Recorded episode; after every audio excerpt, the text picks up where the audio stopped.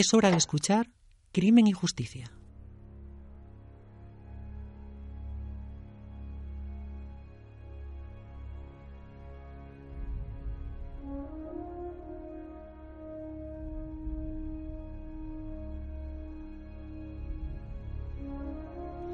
El Gobierno nos sorprendía ayer con la noticia de que para el año 2040 se prohibirá en España la venta de coches con motor diésel, gasolina o híbrido. Esta medida se enmarca dentro de un plan de renovación energética que pretende que nuestro país termine con su tradicional dependencia de los combustibles fósiles y se encamina al uso de las energías renovables y respetuosas con el medio ambiente. Sin embargo, enseguida aparecieron en los medios de comunicación representantes de diversas empresas relacionadas con las energías fósiles, asegurando que las prohibiciones no son buenas, que esto afectará al empleo, la competitividad española, que 22 años son poco para impulsar tal cambio. Lo que subyace de fondo es el miedo al cambio que el ser humano tiene casi como componente genético, la pérdida de nuestra comodidad, la incertidumbre. Males que debemos ser capaces de superar y de afrontar si de verdad desearemos un cambio de paradigma en la lucha contra la polución y el cambio climático, porque debemos asumir que este cambio de paradigma tendrá sus costes en nuestro estilo de vida actual durante un tiempo. Y cuanto antes comencemos con esta transición, mejor nos prepararemos para ese cambio que todos en el fondo deseamos y anhelamos. No sabemos en ese 2040 seguir este programa, pero de momento hoy lo tendremos seguro, como también tendremos con nosotros a Rafael Fontán, profesor de Derecho Penal y Derecho Penitenciario en la Universidad Europea. Buenas tardes, Rafa. buenas tardes, Yamire. Buenas tardes a nuestras alumnas invitadas. Buenas tardes a nuestros oyentes. Buenas tardes a todo el mundo. A, todo el mundo, a nuestro técnico, Miguel Ángel. Todos sois bienvenidos en este programa. Bueno, pues como decía Rafa, como muy bien decía, tenemos dos invitadas, dos estudiantes de psicología de la Universidad Europea, Adriana Balaguer, buenas tardes, Adriana. Buenas tardes. Que ella es una vieja conocida del programa, y Rocío Tiagonce, buenas tardes, Rocío. Buenas tardes. bienvenida también al programa. Bueno, pues eh, como Adriana ya conoce, nosotros empezamos siempre haciendo un comentario de noticias de actualidad yo tendría que decir más o menos de actualidad, hmm. porque alguna noticia tiene un tiempo, son interesantes, pero alguna noticia tiene ya sus, sus semanas, pero como decimos, bueno, como son interesantes. Sí, llevamos retraso, llevamos retraso de actualidad. pero bueno, como decimos, como son interesantes, las hemos eh, traído y vamos a debatir un poco sobre ellas. Precisamente la primera noticia, esta sí es bastante de actualidad, nos dice. Detenidos 15 jóvenes por agredir sexualmente a una mujer y apuñalar a su acompañante en Santa. La policía ha detenido a 15 personas acusadas de realizar tocamientos a una mujer y apuñalar a su acompañante en el metro de Santa Coloma de Gramanet, en Barcelona. Los jóvenes de origen magrebí han sido arrestados en un piso ocupado. Algunos de los detenidos padecen sarna y han infectado algunos vehículos policiales y los calabozos. Bueno, esta noticia evolucionó un poquito más y de esas 15 personas, creo que 8 se pusieron en libertad, si no me equivoco, 5 eh, entraron ya a disposición judicial. Desconozco de esas cinco si los cinco eran menores, había adultos, menores, eh, pero desde luego eh, eh, el hecho, podemos decir, ya ha evolucionado un poquito más.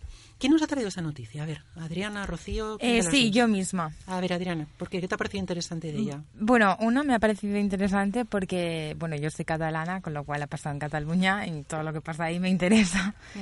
Y luego porque, bueno, mm, sobre todo porque tengo varias preguntas, porque he visto muchos comentarios de que o sea, me ha parecido entender que esta noticia al final ha extrapolado como hacia el racismo por estos niños.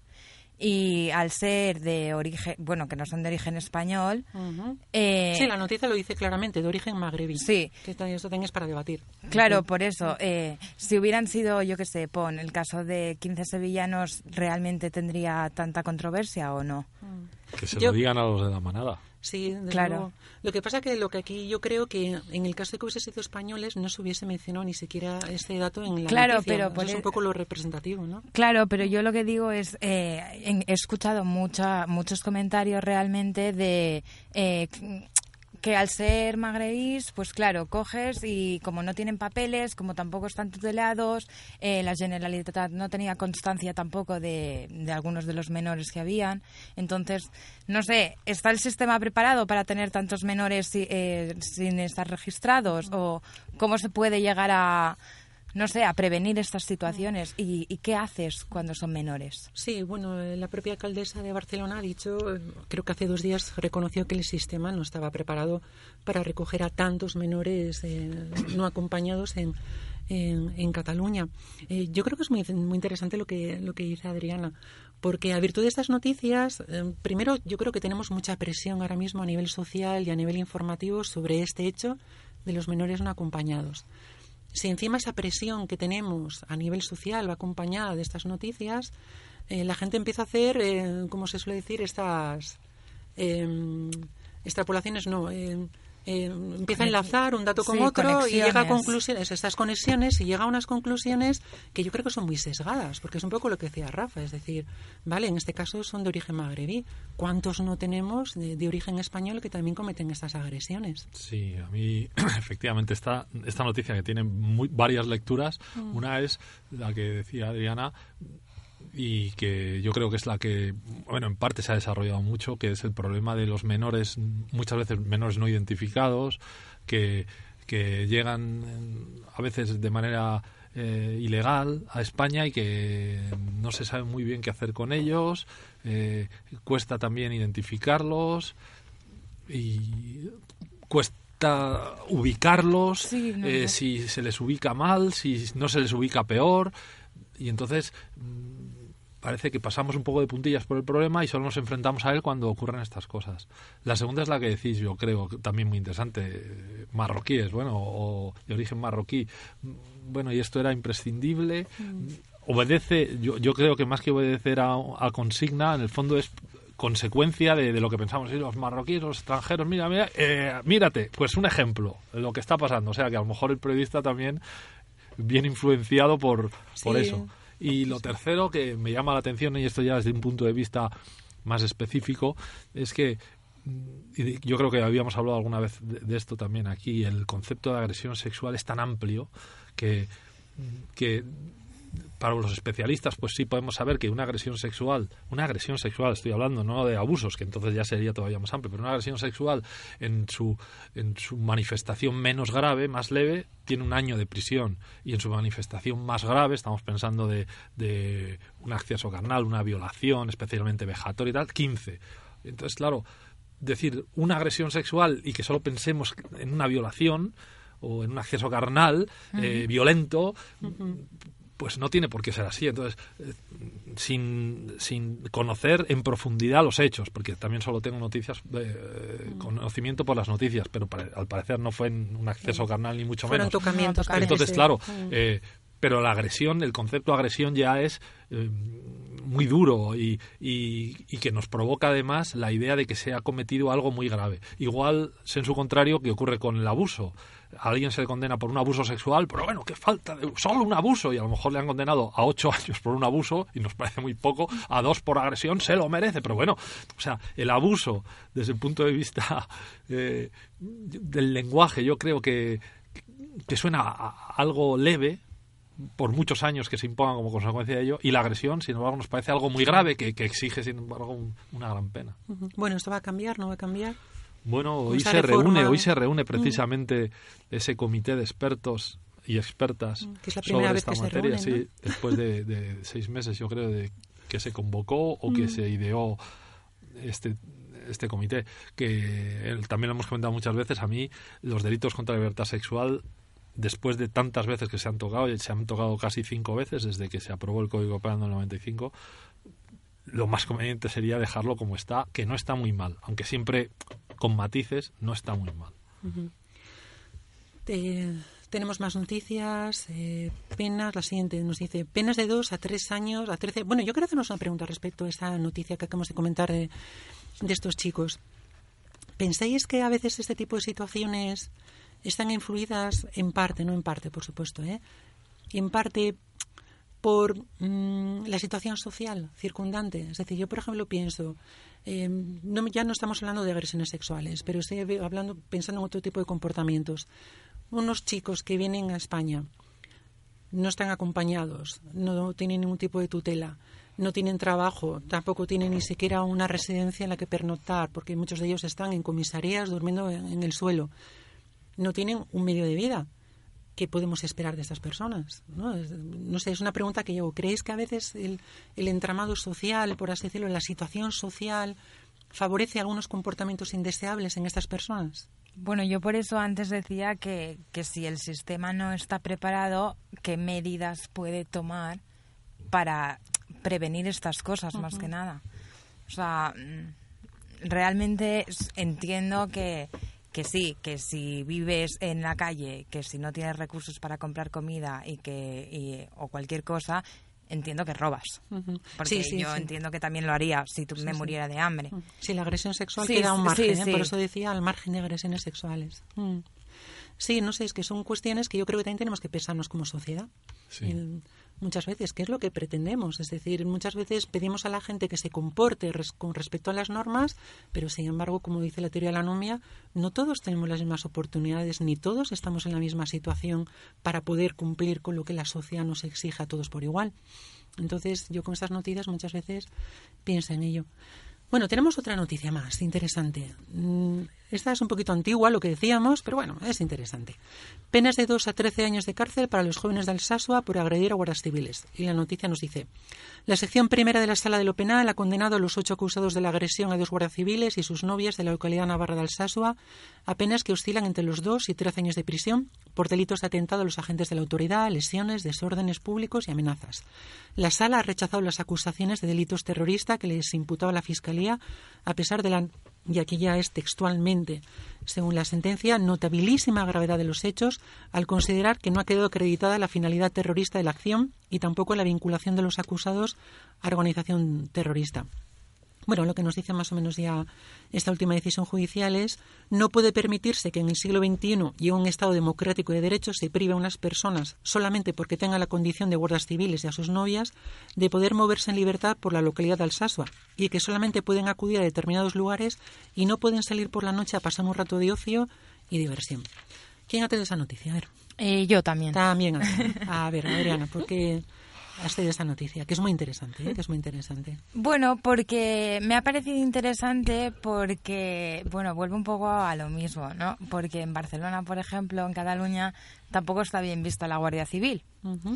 y, entonces mi pregunta era también el por o sea, lo que pone un poco en la noticia, ¿no? ¿Realmente te condiciona a la hora de tomar decisiones en tu tiempo libre siendo guardia civil?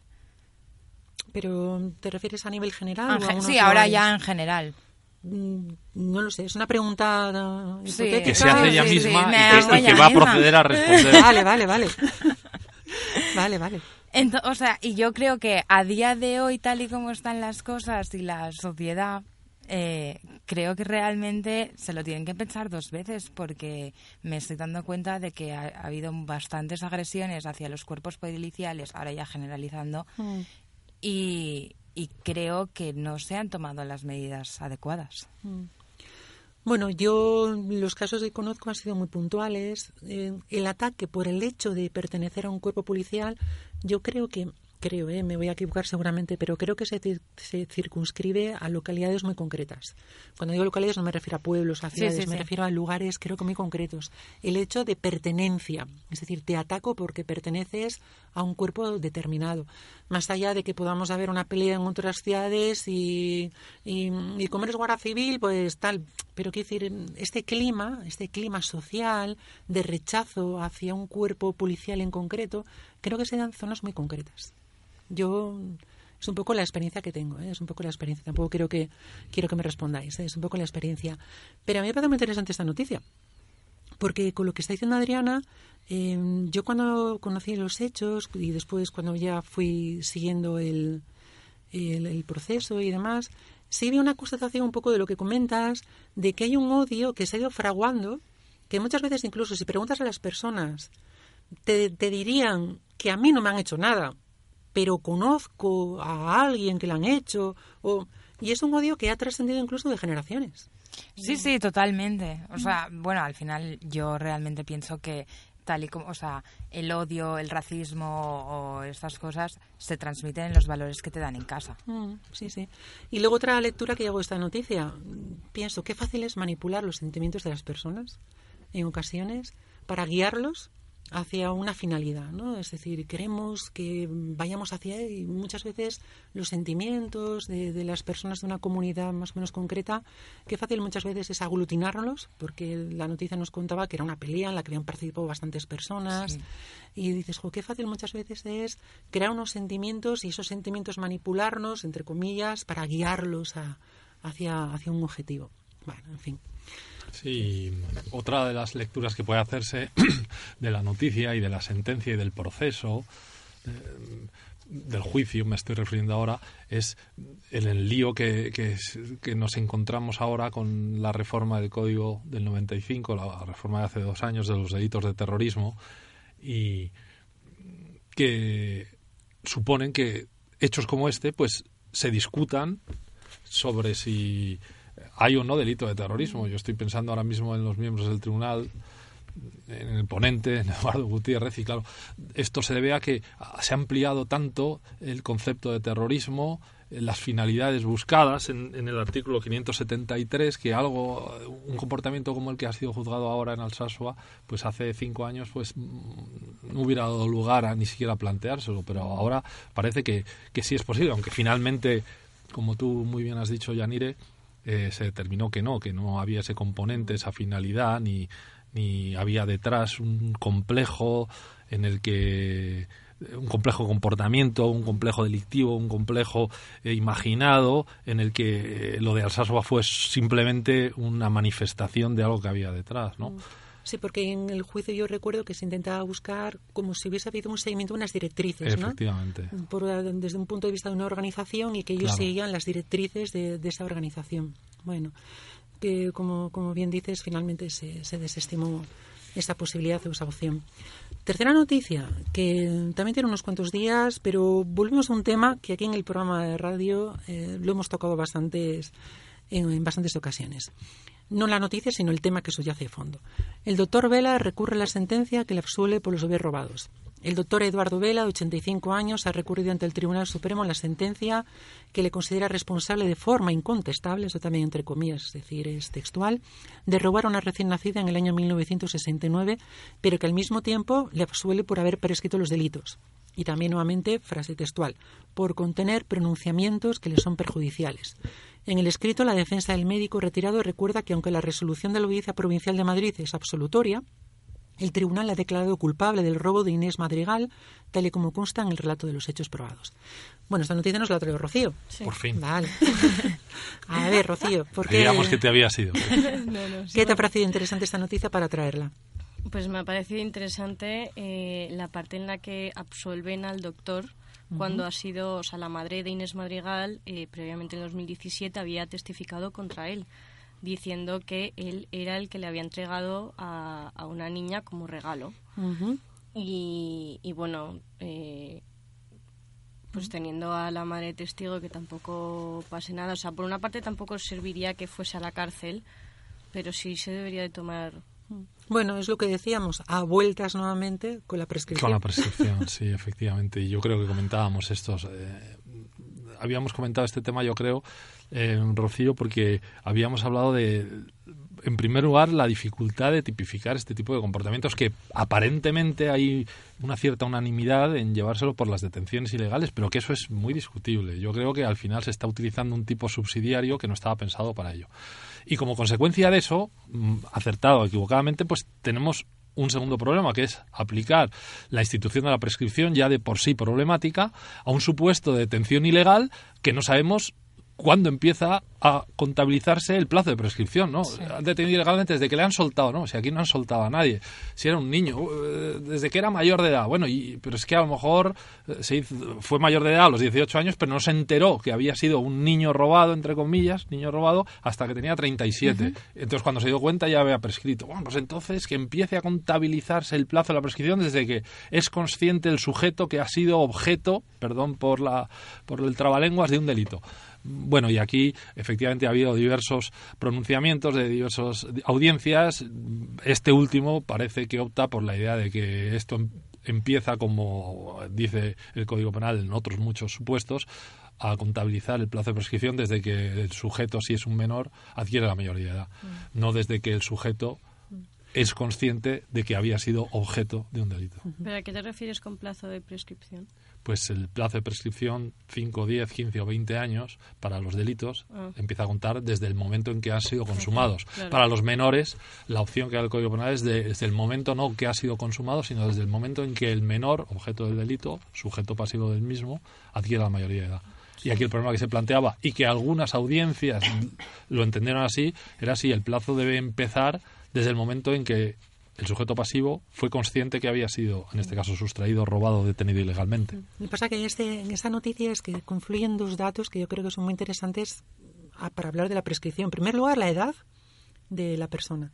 85 años. Bueno, sí, Eso es- iba a Eso es comentar. el doctor, ¿no? Y la Sí. mujer Sí. 40. Y el segundo dato es cuándo fue el, cuándo se cometió el, el- el delito, porque bueno, ya se le ha declarado culpable, por lo tanto se puede hablar así. 49 años. Hace 49 años. Eh, y, y son datos que, bueno, la prescripción muchas veces tiene algún sentido cuando los datos son más, más, más pequeños. Eh, Pero cuando estamos hablando de que hace 50 años se cometió el delito, el hombre ya tiene 85 años, muchas veces te planteas un poco el sentido ¿no? de la prescripción. em, si aquí da pie un poco lo que decía Rocío, em, tiene que seguir pagando por algo que cometió hace 50 años. eh, no sé, yo con estos plazos ya tan amplios, y Sí, la verdad. que además aquí se mezcla ya eh, con plazos tan amplios y hechos tan antiguos, pues quizá es el, son los casos idóneos para preguntarnos por el propio fundamento de la Claro. pena. Pero aquí, ¿qué es lo que se pretende? ¿no? Pero que no, ahora ahora no, no, no estoy optando por ninguna alternativa ni por ninguna opción. Digo, por aquí es lo que se pretende es castigar a alguien, pues Sí, entonces porque- que le cojan con 85 Sí, años, con claro. perdón lo que voy a decir, Por- y lo tiren por la ventana, que a lo mejor da igual que hayan pasado 45 o 50. Si lo que se pretende es otra cosa, pues a lo mejor ya no tiene mucho sentido ni siquiera celebrar. Porque Inés es- Madrigal decía, o sea, puso que, o sea, tampoco pedía ella que fuese a la cárcel, sino más bien que pidiese perdón. Perdona a todos los bebés que dio eh, como regalo, supuesto regalo, que en realidad se los estaba robando Pero- a las pero madres. hay que preguntarse si, si, el Yo- objetivo de, de- de un proceso judicial es que alguien pida perdón. Si eso, Y Eso luego, ya- con- no- no Yo pensaba con en qué sinceridad pides el perdón, ¿no? Es Cuando es obligado, cuando es obligado, ¿con qué sinceridad tú realmente emites un perdón? ¿Es válido? ¿Un perdón obligado? Yo pensaba en lo de la utilidad de la pena del modelo resocializado.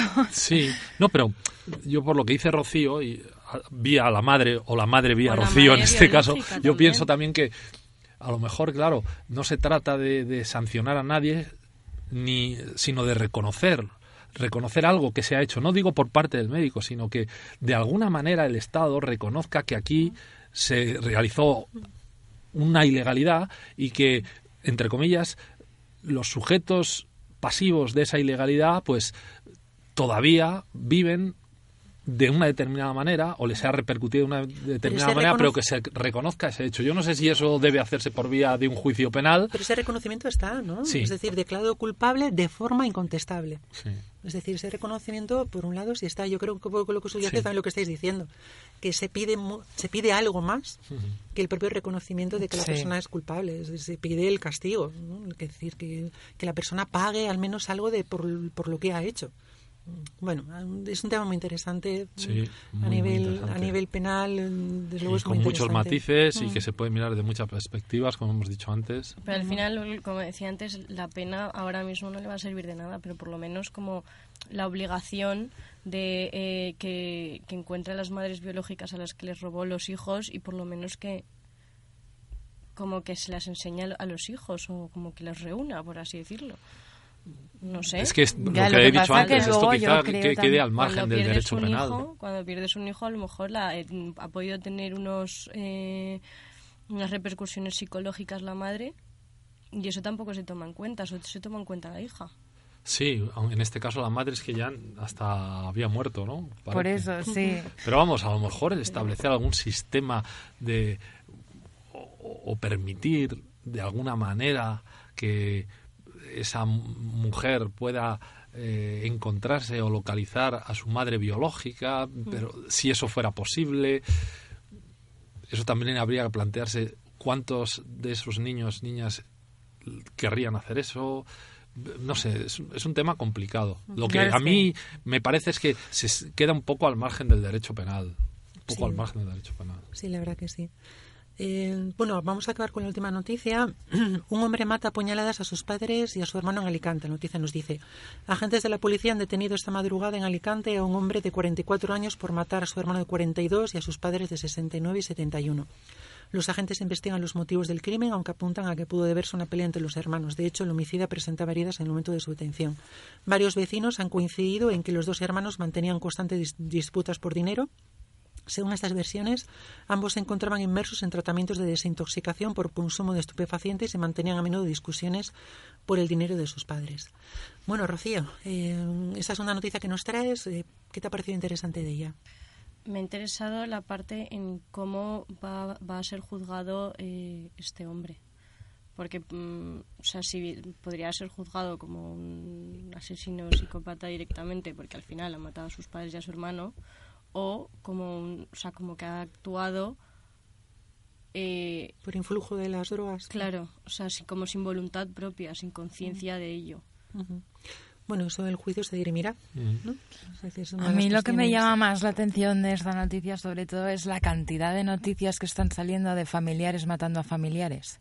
Eso es un problema de la sociedad, es un problema... Yo creo que de los medios de comunicación, no nos inculcan suficientes valores, se ha perdido, no sé. Bueno, la realidad desde un punto de vista estadístico es que cada vez, no digo que tengamos menos, pero eh, tenemos un, un nivel de delincuencia sobre las personas y homicidios muy bajo y que lo, o se mantiene, yo estoy hablando del último lustro, o baja ligeramente. O sea que, desde luego, estas noticias parece que, que no reflejan la generalidad. No digo que no sean cosas muy importantes o que llamen mucho la atención o desde un punto de vista informativo. El último balance de criminalidad de Madrid, de hecho la Comunidad de Madrid em, nos da, creo que la cifra era de unos 30, 35 homicidios menos que respecto al año pasado. O sea que en ese punto lo que sucede con lo que comenta Adriana es algo que yo creo que nos pasa a mucha gente. Eh, leemos tres o cuatro noticias más o menos seguidas e interpretamos que esto es algo habitual el que nos oiga, el oyente que nos esté escuchando, desde luego. Claro, dirá, Dios mío, ¿cómo está el mundo? Claro. claro, pero luego, sin embargo, hay algo que es muy importante tener en cuenta. La violencia es algo inusual. Es decir, si hiciésemos una extrapolación de todas las personas que estamos y cuántos de nosotros utilizamos la violencia para resolver situaciones cotidianas de la vida, nos encontraremos que la violencia es algo extremadamente inusual. Por eso yo en clase siempre pregunto, pensad y mirad a la gente de vuestro alrededor, con la que convivís. ¿A cuántos diríais que son personas violentas. Y cuesta muchas veces decir, ah, pues yo no conozco a nadie violento, porque es algo inusual. Lo que pasa es que cuando leemos varias noticias seguidas de este tipo, pues ya pensamos que, ostras, ¿qué, es lo que está pasando aquí a nivel social? Esto antes no sucedía, eh, o antes pasaba menos que ahora. Mm, pero yo creo que eso no sucede con muchas otras noticias. Yo creo, ¿eh? yo pienso, no solamente con esta, ¿eh? con otras muchas noticias, yo creo que, que no sucede. Luego, con lo que decía Rocío, yo creo que también es algo muy interesante. Yo es que yo siempre he pensado que cuando las drogas están de por medio, se desvirtúa completamente las relaciones sociales, las relaciones familiares, y no solamente cuando es por consumo, también muchas veces cuando es por distribución, eh, cuando es por fabricación o elaboración. yo creo que es un ámbito en el que distorsiona completamente lo que son las normales relaciones sociales y familiares entre las personas. Mm, no sé por qué, no lo sé. Hay una teoría que es la, se llama la teoría sistémica que precisamente explica, dice que la violencia que llega por el ámbito de las drogas llega precisamente por esto, por una combinación de consumo, eh, transporte, fabricación, elaboración, venta y que es la droga lo que realmente crea estas situaciones, no, no la persona en sí misma, sino este ámbito en el que mueven o el que se mueven algunas personas. ¿Y por eso se juzga de manera distinta? No, eso ya es cuando hay una ¿Se le atenuaría la pena si, Contestando a eso, comentando lo que dices, Rocío, eh, y lo que dice Yanire, eh, efectivamente, cuando hemos, las últimas veces que hemos, yo creo que veníais vosotras, las últimas veces que hemos ido a algún centro penitenciario de visita, ya nos dicen que el mundo de la droga, de manera directa o indirecta, está presente en más del 75% de, de los internos. O sea que no solo que hayan consumido o que cometieran el delito como consecuencia del consumo o con el objetivo de consumir, sino porque robaban como pertenecientes a una organización o que traficaban para conseguir. O sea, que el mundo de la droga ha infectado el mundo de la delincuencia y yo creo que efectivamente lo que tú dices también y el propio comportamiento, pero no solo el consumo, sino el transporte, la compra, el objetivo, la facilidad, el dinero que da y por lo que decía Rocío, pues hoy hablábamos en clase precisamente de esto, ¿no? Eh, la droga y la delincuencia desde el punto de vista de cómo afecta la responsabilidad, pues podemos decir desde nada, y podemos imaginarnos el ejemplo del que conduce bajo los efectos de la droga, que le paran en un control y ha, ha fumado hachís o, se ha metido una raya y entonces precisamente el ir conduciendo y bajo los efectos de la droga supone la aparición del delito, hasta la ausencia absoluta de responsabilidad cuando alguien comete un delito que no sea conducir un automóvil eh, con una intoxicación plena que le haga no poder actuar conforme a la comprensión que tiene de la legalidad legalidad de las cosas o que no pueda comprender ni siquiera la antijuricidad del comportamiento. O sea que tenemos desde absoluta irresponsabilidad a la aparición del tipo concreto. Bueno, pues son las cuatro y un minuto de la tarde. Nosotros proseguimos en Crimen y Justicia y nos preparamos ya para la entrevista que siempre realizamos en el programa.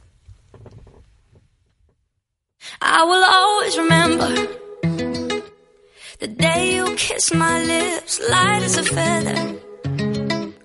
And it went just like this. No, it's never been better than the summer of 2002.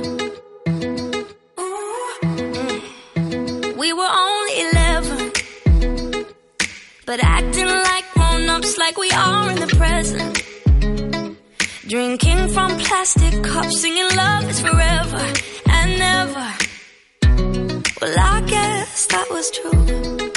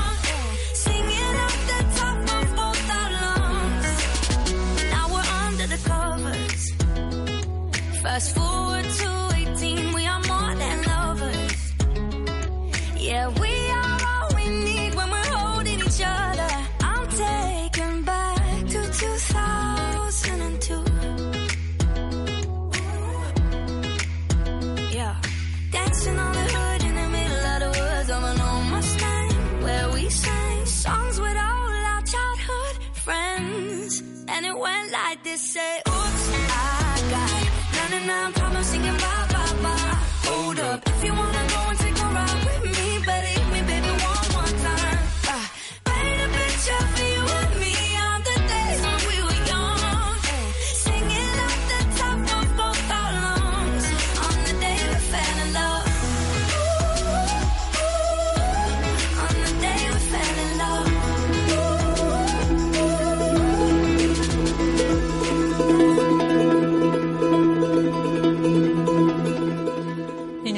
investigación criminal es una tarea casi exclusiva de los fuerzos y cuerpos de seguridad del Estado. Sin embargo, existen algunas asociaciones que quieren ir un poco más allá en ese terreno y ofrecen sus servicios de conocimiento del mundo criminal para reabrir casos antiguos cerrados en falso o revisar investigaciones actuales con las limitaciones que la legislación da para ello. Una de estas asociaciones es LASMI, a la que pertenece nuestro invitado de esta tarde, Santiago Fernández. Buenas tardes, señor Fernández. Hola, ¿qué tal? Buenas tardes. Hola, buenas tardes. Bienvenido a nuestro programa. Gracias por aceptar nuestra invitación. Díganos, ¿qué es la asociación LAXMI y cuál es su finalidad? Bueno, pues la asociación LAXMI eh, surgió como idea de, de, de, un criminólogo hace varios años en, en, Canarias, Félix Ríos concretamente, y bueno, ante la falta de perspectiva de trabajo de, de los criminólogos en general en esa época, y seguimos todavía en esa tónica, por desgracia, pues a él se le eh, se le ocurrió la idea de intentar ofrecer los servicios de criminólogo eh, de una forma altruista para, bueno, pues un poco desarrollar esa capacidad de, investigación que, que, tenemos los criminólogos, ¿no? De ahí surgió, de, de, esa, de, esa, de esa idea original, ¿no? A partir de ahí, lo que ocurrió es que esa difusión de la actividad de Félix en este caso, eh, pues eh, a la hora de ir mostrando lo que hacía por el resto de España, pues fue eh, captando, por así decir, pues eh, eh, personas del ámbito de la criminología que les gustó la idea y quieren colaborar y, y en esa situación estamos ahora. Eh, hola, buenas tardes, Santiago. Yo soy Adriana hola. y en primer lugar quería agradecerte el esfuerzo que has hecho por estar aquí hoy con nosotros y luego preguntarte también qué apoyos legales y financieros eh, recibís. Pues apoyos financieros ninguno, ilegales, pues lo que nos permite eh, la, ley en general a la hora de poder eh, hacer determinadas investigaciones basándonos en fundamentalmente en expedientes que están abiertos o que están cerrados, pero que son eh, informaciones que disponen las familias de, las víctimas en este caso, ¿no? que están en los juzgados. Actualmente, ¿qué proyectos tienen en marcha? ¿Perdón? Eh, ¿Actualmente qué proyectos tienen en marcha? Pues tenemos en, marcha la investigación de la desaparición de una menor hace unos años en Badalona y, la, y, el, asesinato de, una persona en, Asturias hace pues también cinco o seis años. Que son casos que están como podríamos decir parados, ¿no? Porque se llegó a un punto muerto en lo que no las fuerzas y cuerpos de seguridad pues no encontraron bueno, pues más argumentos para seguir investigando a los sospechosos y ahí se quedó. Son casos que se cierran cuando no hay más posibilidades de seguir investigando, ¿no? Sí, sí. ¿Qué ocurre? Lo, lo que intentamos hacer nosotros es ofrecernos a las familias para, por lo menos que tengan una esperanza, ¿no? De que se va a intentar hacer algo más. No es que seamos más listos que nadie, lo que hacemos es revisar esos expedientes por si hay algo que se pudo pasar en la investigación y poder abrir una, una nueva vía de, de, investigación a su vez, ¿no? Eso es lo que nuestro trabajo es este. Eh, yo quería preguntarte también eh, cuántos casos, por así decirlo, que se habían cerrado y vosotros habéis continuado eh, estudiándolos o investigando, habéis conseguido con éxito cerrar. Bueno, yo te puedo hablar de, de, mi equipo concretamente. ¿no? Yo formo parte de un pequeño equipo que estamos investigando varios casos. Todavía, por desgracia, no hemos resuelto ninguno o no hemos podido ayudar a resolver ninguno. Pero sí a nivel de otras zonas de España, no te sé decir exactamente con qué casos, pero sí hay alguno, primero, que se consiguieron reabrir después de muchos años, que eso ya es muy positivo, y en alguno de ellos, la verdad es que ahora no estoy seguro de cuál de ellos, pero hay alguno que incluso eh, está a punto de ultimarse ya la finalización de la investigación y, por tanto, descubrir la resolución del caso. Claro. Vale. Después, eh, como bien dice la asociación, eh, es contra el crimen y para prevenir el crimen, ¿verdad? Sí. ¿Y, qué medios utilizáis actualmente para la prevención del crimen? Bueno, en realidad la prevención del crimen es uno de los fundamentos de la asociación. Em, yo concretamente estoy más enfocado en el proyecto Prometeo, ¿no? que es el justo este que os comentaba de intentar eh, em, profundizar en la investigación de casos que están paralizados. ¿no? Eh, a, la, hora de la prevención del crimen, en realidad es una retroalimentación, porque a la vez que estás investigando casos antiguos, estás eh, incorporando información que puede servir a su vez para predecir otros delitos de la misma envergadura. Básicamente es eso, ¿no? es una retroalimentación de, conocimientos. Y luego yo quería hacerte así una última pregunta, por ejemplo, eh, ¿recibís ayuda policial o de cualquier otro cuerpo eh, para la ayuda de vuestras investigaciones o lo hacéis independientemente con todo lo que la información que tengáis y ya está? Bueno, eh, fundamentalmente, como os, comentaba antes, es una información que obtenemos de los expedientes que están eh, que han sido trabajados durante meses o años a veces por los cuerpos y fuerzas de seguridad y por los juzgados, por los jueces, y con esos expedientes es con lo que nosotros seguimos trabajando. ¿Qué ocurre? Que independientemente de eso, a nivel oficial no hay ninguna colaboración, porque bueno, las fuerzas de cuerpo de seguridad es su misión, trabajan en estos temas, ¿no? Pero sí es verdad que hay, a, título individual, determinados miembros de estos fuerzas y cuerpos de seguridad que dedican parte de su tiempo libre a colaborar también, pero en el mismo nivel que estamos nosotros. O sea, no es que tengan más disponibilidad que nosotros para, para obtener ayuda. No, claro. Sino que vosotros os, centráis más en, en, como casos pasados, ¿no? Sí, claro. Como que los han dejado de lado por, por casos más actuales. No, es que, no es que los hayan dejado de lado porque les apetecía dejarlos de lado, en realidad, ¿no? Es porque no, no pudieron concretar los argumentos para poder encausar a nadie, ¿no? Claro. A pesar de que han sido investigaciones muy profusas, largas, minuciosas, pero por desgracia, ya sabes que a nivel legal hay que demostrar la, la, la causalidad, ¿no? No, no, no puede solamente jugar con sospechas. Claro. Señor Fernández, ¿hasta dónde se puede llevar la investigación criminal privada en España?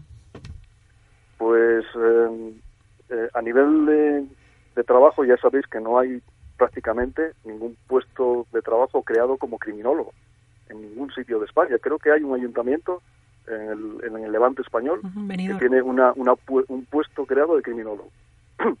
Quiero decir con ello que las posibilidades son infinitas porque estamos partiendo de nada. Y es una pena porque hay mucha gente que se prepara con, con estos conocimientos de criminología que, que son o podrían ser de una gran ayuda a nivel de prevención delictual o a, nivel de, complementar tratamientos, de apoyo a las víctimas, etcétera, etcétera. Y es una pena porque no se está aprovechando ese potencial de tanta gente que tiene tantos conocimientos pero me refiero más allá de la propia labor del criminólogo, una vez que alguien decide investigar crímenes, como usted nos dice, que, se han cerrado o todavía no se han cerrado, pero se han dejado un poquito de lado por una serie de circunstancias, ¿hasta dónde se puede llegar? Una vez que yo empiezo a iniciar una investigación criminal de, de forma privada, ¿hasta dónde puedo llegar? Se puede llegar hasta la resolución del caso, si se encuentran las pruebas adecuadas, porque es que lo que sí ocurre es lo siguiente, nosotros estamos trabajando con un expediente y descubrimos alguna cosa que está dudosa o que se podría profundizar en la investigación. Entonces, ¿qué ocurre? El abogado de la familia puede hacer una petición de nuevas pruebas sobre un caso que no se hayan hecho o que sospechemos que podrían haberse hecho de otra manera, o alguna prueba testifical, o alguna prueba pericial, o alguna prueba de policía científica, de detección de algún vestigio. Bueno, hay muchas posibilidades. Claro, si damos con las pruebas adecuadas para encausar a alguien, evidentemente la resolución final está clara. Esa es la resolución del problema. Hola, buenas tardes. Eh, soy, soy Rafael Fontán, que soy profesor de penal y participo también con Yanire en la, en la realización de este programa. Y a raíz de lo que le preguntaba a la profesora Ramila, se me ocurría a mí también preguntarle, em, ¿encuentran colaboración o más colaboración o más dificultades con las fuerzas de seguridad del Estado y, los agentes, en general cualquier tipo de agente judicial, me refiero desde los fiscales hasta, hasta los jueces a la hora de desarrollar su labor de investigación. Pues nuestra experiencia responde perfectamente. Cuando tú les aportas las, los argumentos necesarios para solicitar determinadas pruebas, no tiene ningún reparo. Y en el acceso a los expedientes también. Sí, perdón. Eh, lo que pasa que, claro, no lo hacemos nosotros, salvo que nos presentemos, que en algún caso sí sucedió, en algún caso de España, como acusación popular. Sabéis que es una fórmula de, posible, ¿no?, de presentarse en, determinados casos. Pero si no, lo que hacemos es una, una supervisión y un asesoramiento de los abogados que tienen ya contratado las familias. Entonces es a través de los abogados de las familias las que solicitan las pruebas a los jueces, nuevas pruebas, o la nueva apertura del caso, etcétera, y, con nuestra supervisión. ¿Y actúan siempre, podríamos decir, a demanda o, o motu propio también han iniciado algún tipo de investigación para resolver algún asunto? Normalmente preferimos que sea demanda. ¿Por qué? Porque entendemos la posición de las víctimas en este caso, ¿no? O de la familia o de los familiares de las víctimas, que a veces, bueno, les cuesta mm, volver a abrir la herida, volver a meterse todo en, toda la dinámica que es pasar otra vez por pruebas testificales en los juzgados. Bueno, pues bueno, en realidad esa victimización secundaria que, muchas veces se evita ¿no? por parte de las familias cuando ha pasado ya mucho tiempo. Pero en alguna, en alguna situación que alguna familia nos ha presentado el caso, después se han vuelto un poco para atrás porque no querían profundizar o porque incluso los cuerpos y fuerzas de seguridad se lo han desaconsejado, que también nos ha ocurrido, por desgracia, pues sí podemos presentarnos como acusación popular. En algún caso, y de hecho ya nos hemos presentado. Antes de despedirnos, eh, señor Fernández, eh, ¿tiene algún medio de contacto, una página web, eh, un teléfono para que la gente que nos escucha, si tiene curiosidad o si quiere contactar con ustedes, pueda hacerlo? Sí, la asociación Laxmi tiene una página web en la que aparecen los, los contactos no sé si podría daros ahora incluso la dirección de la página web. Sí, si usted quiere, adelante. A ver si lo localizo. Vale, no se preocupe. Lo digo simplemente porque siempre puede haber gente que a lo mejor esté interesada después de haber escuchado la entrevista y quiera contactar con ustedes.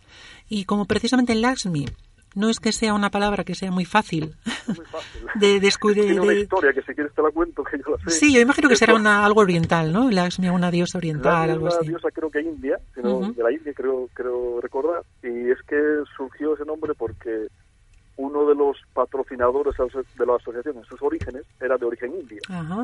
De ahí viene, no, no es nada, ninguna cosa rara, ¿no? Vale. No, lo digo simplemente porque cuando yo pronuncio Laxmi, pero mucha gente dirá, ¿y esto cómo se escribe? simplemente por eso le decía. L-A-X-S-H-M, es un poco difícil, sí. Mira, la página web, si queréis, es eh, www.luchacontralcrimen.com. Vale, de acuerdo. Bien. Vale, y ahí tenéis las posibilidades de contacto. No quería dejar escapar una cosa que me preguntó antes el, nuestro compañero. El profesor Fontana. En relación a cómo se obtienen los expedientes. Bueno, los expedientes, eh, los juzgados los facilitan a los abogados que están eh, defendiendo a, los, a, las familias de las víctimas. Es un trabajo arduo porque hay que fotocopiar, no te dejan sacar todo el expediente, que a veces son siete, ocho folios, depende de los casos, y es un trabajo arduo que hay que fotocopiar y fotocopiar y fotocopiar para poder tener después nosotros el trabajo y, hacer esa revisión. Trabajo laborioso. Pues ahí tenemos esta, esta dirección, las tres www.luchacontralcrimen.com. Eh, Santiago Fernández, muchísimas gracias por haber estado con nosotros. Eh, gracias a vosotros. y mucha suerte. hasta luego. Gracias, hasta luego. Adiós. Adiós.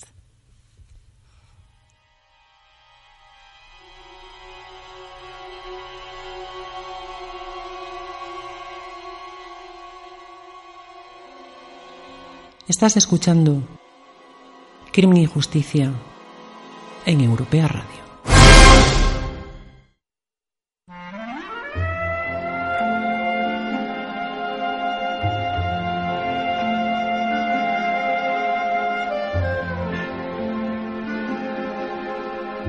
Dejamos ya la asociación LASMI, dejamos ya las noticias, dejamos ya todo, porque nuestra intención girará en los siguientes minutos en las dos recomendaciones culturales que nos traen hoy Adriana y Rocío.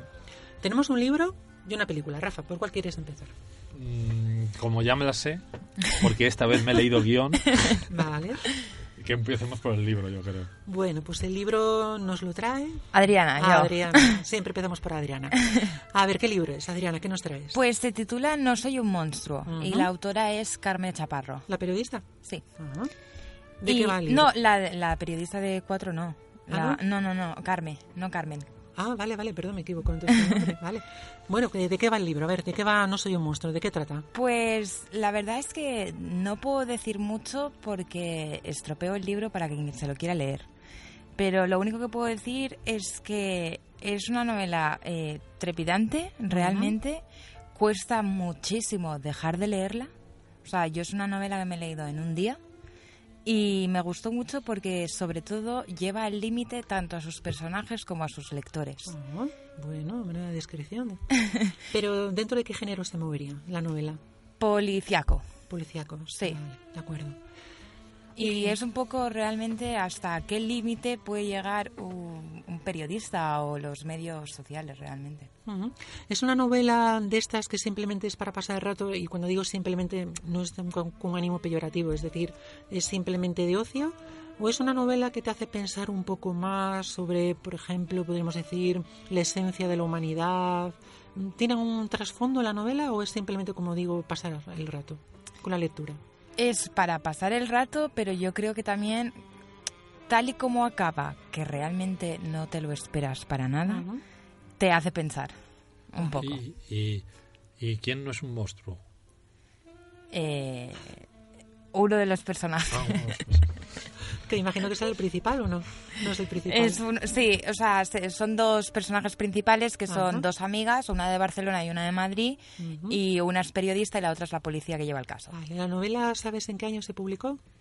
Pues juraría que o hace un par de años o el año, pasado. Sí, el año pasado. Pero que es de Carmen Chaparro con N y sin N. Sí, ¿no? incluso a veces lo escucho como karma, pero bueno, sí. bueno, sí, karma. Claro, lo que pasa he dicho karma por... Sí, no digo, pero que es la periodista, que es la periodista. Vale, vale, vale, vale. ¿Más ah, novelas? Es la, ah, es la misma. Ah, vale, vale, vale. ¿Más novelas de esta autora has leído o era la primera? Eh, pues no, mm, tengo pendiente eh, un segundo libro que ha sacado, independiente totalmente de este, pero... pero no lo tengo pendiente, la verdad. Bueno, la verdad que parece que ahora también se ha puesto de moda que los periodistas también publiquen novelas, que yo muchas veces digo, la de tiempo libre que tiene esta gente, es decir, la televisión te absorbe muchísimo tiempo y aún así sacan tiempo para escribir novelas. Ahora mismo también, por ejemplo, Francine Galvez, bueno, no es periodista, es presentador, ha publicado su cuarta novela sobre la figura de Leonardo da Vinci, que debe ser un experto mundial en la figura de Leonardo da Vinci. Y dices, jo, esta gente, la verdad, muy bien, muy bien. Sí, además Carmen Changón es articulista. Yo no sé si escribe en El Mundo, en Vocento, en El País, tiene, una columna. Semanalmente, ¿verdad? sí, sí. Bueno, pues ahí te, tenemos esta, esta recomendación de esta obra literaria, de esta novela. Y tenemos también una película que a mí el título me ha sorprendido. No sé si es un título en Sudamérica o es el título en España. Los siete pecados capitales. Es, eh, la, o sea, en inglés sería Seven. Eso, ¿no? Yo aquí le he conocido como Seven, ¿verdad? Sí. Bien, a ver, Rocío, ¿de qué trata Seven o los siete pecados capitales? Pues trata eh, de un eh, psicópata, un asesino serial, que va asesinando a personas por haber cometido uno de los siete pecados capitales. Entonces, al final asesina a siete personas, cada una relacionada con relacionada un con un pecado capital. Y luego es son dos em, dos investigadores dos detectives que siguen todo pues, todas las pistas de del asesino serial y cómo llegan a él. Bueno, has tocado una película que aquí Profesor Fontán. Que hemos tocado todos. Sí, pero el profesor Fontán tiene una especial devoción entre dos, dos directores, Michael Mann y David Fincher, con nuestro célebre detective Somerset. Eh, yo decía lo del título, ahora te voy a preguntar por qué recomiendas eh, esta película, pero me ha parecido muy curioso lo del título, Los siete pecados capitales, porque me recordaba estas películas en las que con el título muchas veces se resuelve parte de la trama de la película. Sí. No sé si la habéis visto. Por ejemplo, en Sudamérica, El sexto sentido se tituló El, el fantasma era él. ¿Ah, sí? Entonces yo cuando leí este título... claro, y cuando leí este título dije, ah, bueno, pues a lo mejor sigue esta tónica de esas películas que te desden la parte de la trama junto con el título, porque yo la conocía como se... Bueno, Rocío, ¿por qué no está en esta película? ¿Qué, es lo que te ha gustado de ella para recomendarla? Eh, la recomiendo bastante porque primero ves el perfil completamente de lo que es un asesino serial y un eh, psicópata y porque además o sea, es un asesino serial que en sí lleva una misión. O sea, que no... Los siete pecados capitales en realidad también quiere transmitir un mensaje. ¿Y qué mensaje pues, ¿Lo eh, refleja la película o no lo refleja la película? Sí, un poco como el pecado se revierte sobre el pecador. Una especie de castigo, entonces, sí, claro. Vale, yo como al final todos también somos pecadores, porque, bueno, o sea, tampoco voy a contar la película. Claro, claro, no, no, no. Aunque a estas alturas yo creo que ya... Sí, que no la haya visto... que no la ha visto es porque no quiere verla, o no la conoce, pero yo creo que es una película muy conocida. Y luego también porque vas paso por paso de la mano del, de los detectives, y eso me gusta mucho, porque al final también te... O sea, como que te hace pensar bastante la película. Bueno, aquí Yanire se hace la ingenua, pero Yanire, tú eres una especialista en esta película y muchas veces hemos hablado de ella, de curiosidades. Sí, pero tanto como especialista no, lo que pasa es que sé muchas anécdotas de esta película. Pero yo te quería hacer una pregunta, Rocío. Has dicho algo muy interesante. Dices que, que se castiga a gente que ha cometido pecados capitales, pero yo te pregunto, ¿es gente que realmente ha cometido ese pecado capital o él interpreta que esa persona ha cometido ese pecado capital? Porque yo recuerdo la película que a veces la ves y dices, bueno, pero esto... Lo que pasa es que lo lleva al extremo. Mm. O sea, es que en realidad los pecados, los siete pecados capitales, mm, la mayoría cometemos, si no cuatro o cinco. Yo ninguno. Bueno, nunca he obviamente, obviamente, que sí, que sí, Rocío. Que obviamente hay, hay niveles, hay niveles. Lo que pasa es que en esta película se exageran. ¿Y él por qué? Porque él, es una especie de... De, vigilante, ¿no? De vigilante, eso, de es como... Vengador. Sí. Sí. Por así decirlo, pero es que... ¿Y hay algo que, que le impulse a empezar así? ¿O se dice algo en la película de, de por qué a este hombre de repente se le ocurre empezar a matar? Eh, Lo que la película te da a entrever es que el hombre tenía preparado todo desde hace mucho tiempo. Porque uno de los crímenes, precisamente el de la pereza, le tiene durante un año postrado en la cama. Es decir, él ha planificado esos crímenes. Eso él se ha planificado estos crímenes desde hace mucho tiempo atrás. Y lo que pasa es que ahora es una consecución. Yo creo que la película a veces, un poco con lo, que dice el profesor Fontán, te quedas un poco con la pregunta de estamos ante un loco, eh, estamos ante un psicópata vanidoso que lo que quiere hacer es un poco, mira que soy más listo que todos vosotros. Es decir, realmente cuál es la, finalidad de este hombre. Porque además si ves el final, como dice Rocío, no lo vamos a contar, es, dices, ¿cuál era la finalidad real de, de este hombre?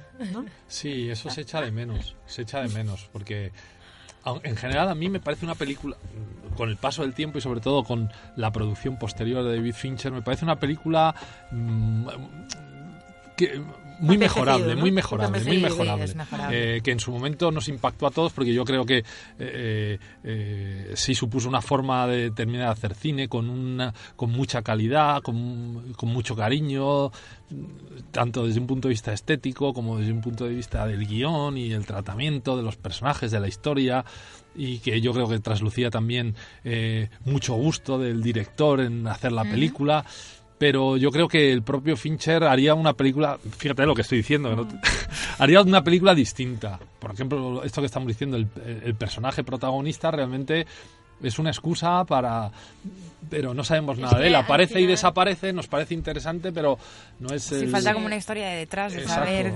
Exacto yo creo que también es más bien como una crítica a toda la o sea, toda la sociedad por una parte porque al final incluso el bueno también es castigado.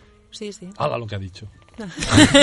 ya nos ha desvelado parte de la trama final. Ya está, ya lo has dicho. Bueno, ya está, es que si no, no me voy a batir. Se pensó en hacer una precuela que contase un poco la historia del John Doyle, que es el que hace de, de asesino en serie. Y precisamente por lo que estáis comentando, quedaban flecos en la película y se mm. pensó hacer una precuela, pero luego ya se desechó la idea. Pero estuvo barajándose durante mucho tiempo hacer una precuela para entender de dónde viene este hombre y cuál había sido su pasado, para comprender un poquito mm, por qué comete lo, que después comete.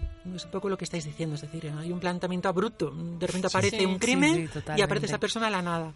Y a partir de aquí ya se desarrolla se desarrolla la historia. Pues es una película muy interesante. Sí, sí, desde luego. Yo todo lo que digo, digo desde una perspectiva crítica, mm, después de muchos años, después de hablar, haber hablado mucho de ella, de haber tocado o, haber matizado un, montón de cosas de la película y, bueno, pues algo más es esto, ¿no? Que quizá... Como curiosidad os diré que el actor protagonista no iba a ser eh, Morgan Freeman, iba a ser Desmond Washington, pero rechazó el guion y el guion lo compró Brad Pitt y fue él el que buscó a, David Fincher para que dirigiese la película. ¿En serio? Sí, yo esto lo había leído. Pero bueno, como curiosidades. Algún día hablaremos de Guerra Mundial Z, que, tuvo un proceso también muy parecido. Y un protagonista que coincide. Yo, antes de que, de que termines, en relación precisamente con el invitado que hemos tenido hoy en la entrevista y que ayer se entregaron los premios Onda, y juntándolo con una experiencia personal mía, y es que he venido oyendo el podcast en el coche, quería recomendar eh, un podcast de Pablo Moreno que se llama Las tres muertes de mi padre, que, que han que han premiado con el premio Ondas y que además en las tres muertes de mi padre.com se puede uno descargar y que cuenta el proceso precisamente que Pablo Moreno siguió desde unos días antes de que prescribiera la, el delito por la muerte de su padre, que él fue uno de su padre había sido víctima de una de las bombas de ETA que junto a sus seis compañeros del Ejército del Aire en Madrid hace 20 años y él lo padeció la tragedia cuando era un alumno de BUP, estaba acabando BUP, se hizo periodista y tal y pudiéramos decir que no sé si trató de olvidar o hizo una vida paralela ajena aquella tragedia y sin embargo pocos meses antes de que prescribiera el delito pues pensó bueno pero esto no esto no puede ocurrir, mi padre no puede morir otra vez. Inició un proceso que precisamente desarrolla en este podcast muy interesante de cómo desde casi una ocurrencia, pues y no cuento el final, llegamos a la conclusión. pues ahí tenemos las tres muertes de mi padre.com. Pues hasta aquí el programa de esta semana, Crimen y Justicia. Les esperamos el próximo jueves a las tres y media. Damos un fuerte saludo a nuestras invitadas de hoy, Adriana Balaguer y a Rocío Teagonce. Un fortísimo saludo a Rafael Fontán, profesor de Derecho Penal y Derecho Penitenciario de la Universidad Europea. Igualmente. Otro muy grande a nuestro técnico, Miguel Ángel Vázquez. Y gracias a todos ustedes. Hasta el próximo jueves.